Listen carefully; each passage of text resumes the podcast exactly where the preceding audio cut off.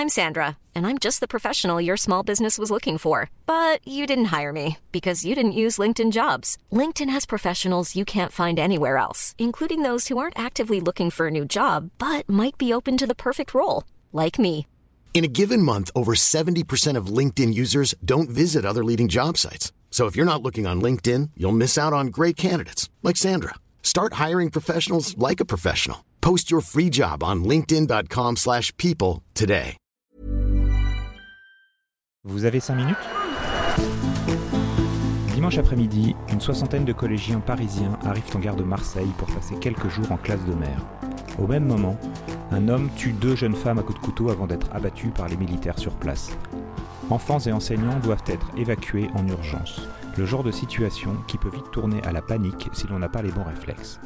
Une de leurs professeurs nous raconte comment élèves et enseignants ont géré ensemble ce stress, réussissant à appliquer tout ce qu'ils ont appris lors des exercices attentats mis en place dans chaque établissement scolaire. Pascal, bonjour. Bonjour. Vous arrivez euh, euh, dimanche après-midi en gare de Marseille, à gare Saint-Charles. Qu'est-ce qui se passe Euh, Qu'est-ce que vous voyez Comment vous réagissez Et qu'est-ce que vous comprenez de la situation? Ben, En fait, on comprend pas grand-chose parce qu'on descend du train avec donc, toutes les valises. hein. On se retrouve sur un quai vide. Vous avez combien d'enfants avec vous? Deux classes de 32 élèves, donc on est 64 enfants et 7 adultes. Donc on se retrouve sur un quai vide. Donc en fait, on se dit bon bah tiens, le train a été déchargé super rapidement. À ce moment-là, on voit sur le quai d'en face euh, de la police qui est en train de courir l'arme à la main et qui nous demande de courir. Donc euh, courir avec 70 gamins, c'est pas évident, mais on se dit bon, il faut courir visiblement, puis ils sont armés, donc euh, on se dit qu'il se passe quelque chose, mais on ne sait pas ce qui se passe. Ils vous font des gestes Euh, ils font des gestes, euh, ils ont les mains en l'air, ils ont l'arme qui est au niveau du visage, et on, on a l'impression qu'ils cherchent, en fait, euh, ils baladent euh, leur arme de droite et de gauche parce qu'ils sont en train de regarder sur les quais euh, qui sont euh, à côté. Donc on se met à courir, moi je suis en queue euh, avec euh, les derniers, et donc euh, du coup, euh, bah, c'est difficile pour des gamins de 13 ans de tirer leur valise, donc on court à notre vitesse, mais on court pas assez vite à leur sens, donc euh, ils commencent à monter le ton et à être beaucoup plus pressants, mais on sait toujours pas ce qui se passe. Là, il y a visiblement, ils nous ont envoyé une deuxième équipe de policiers sur notre propre quai. Et en fait, moi, je suis un peu euh, lente parce que j'ai une euh, glacière hyper lourde pour une enfant qui a une intolérance alimentaire et qui m'aide à la porter. Mais chacune, on a nos propres valises, donc on court vraiment pas très vite, quoi.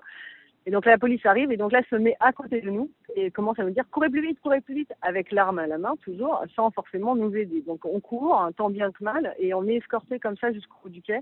Les enfants sont hyper disciplinés, ils courent, ils posent pas de questions, ils sont avec leurs valises et euh, vraiment ils ont assuré. Quand on arrive en quai, on est euh, la police est relayée par l'armée à ce moment-là qui ont des mitraillettes. Et vous savez toujours pas ce qui se passe à ce moment-là? On se sait toujours pas ce qui se passe. Mais là, il y a un moment de flottement où on est avec finalement les autres personnes des autres TGV ou du, de notre TGV, on sait pas trop. Nous, on nous demande de nous grouper, donc on est avec les valises, tout le monde se, bah, se bouscule avec les valises, donc c'est un peu, un peu difficile. Et là, il y a un personnel de la SNCF qui nous- à qui on demande mais qu'est-ce qui se passe? Et là, il nous dit il y a eu un attentat, enfin, il y a trois morts. Et comment réagissent les enfants à ce moment-là? Est-ce qu'ils sont euh, hab- habitués, entraînés? En fait, les enfants, on s'est rendu compte qu'ils sont entraînés. Si vous voulez, on a déjà des euh, alertes euh, attentats et des alertes intrusions qui sont avec le confinement, qui sont faites par l'école. Et euh, du coup, on se rend compte que euh, ils sont hyper disciplinés vis-à-vis de ça, parce qu'à l'école, on est obligé de sortir avec euh, les mains sur la tête, etc., en silence. On ne doit absolument pas parler. Et ils ont appliqué eux-mêmes les règles finalement, et euh, ils ont géré la situation avec notre calme aussi parce que je pense que si on avait communiqué un stress, là, ils auraient vraiment euh, été stressés. Mais comme on était euh, vraiment calme et qu'on a l'habitude de gérer ça avec eux, finalement, on les a amenés tranquillement à la sortie de la gare, malgré les mitraillettes qui nous pointaient quand même, c'est pas évident. Il n'y a jamais eu aucun moment un mouvement de panique ou quoi que ce soit.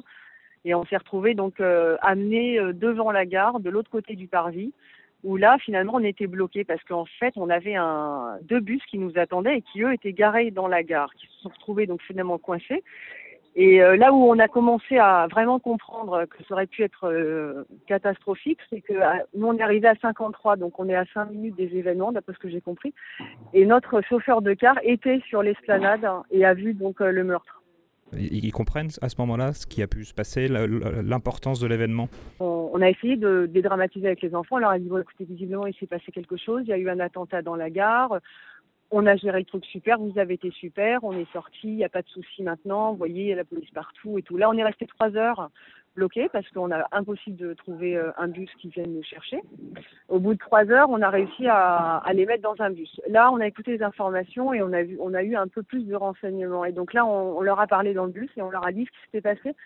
Et euh, ils ont eu euh, tout de suite la main sur le visage les yeux qui s'écarquillent. Euh, donc on a essayé de leur dire, euh, ben écoutez, voilà, vous avez vécu ça à Paris, euh, vous connaissez, il y a des pays ça se passe tous les jours.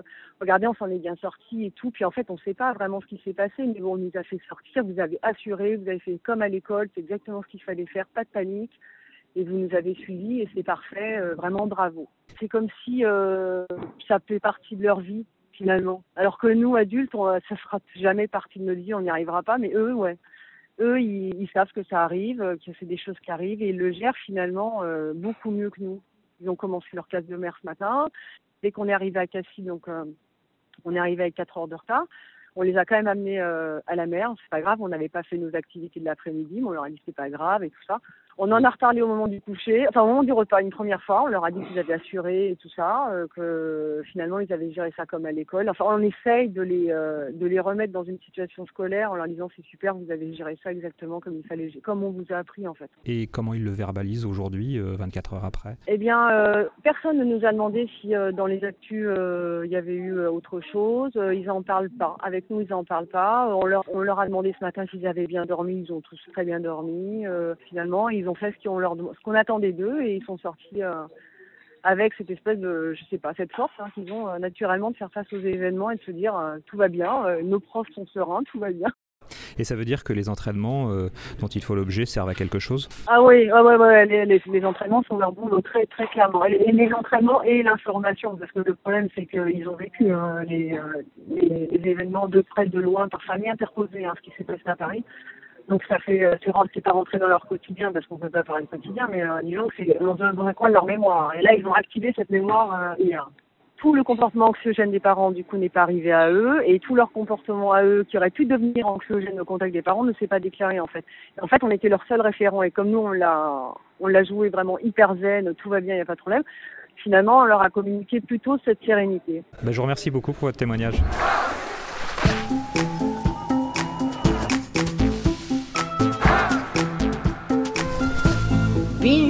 Audio.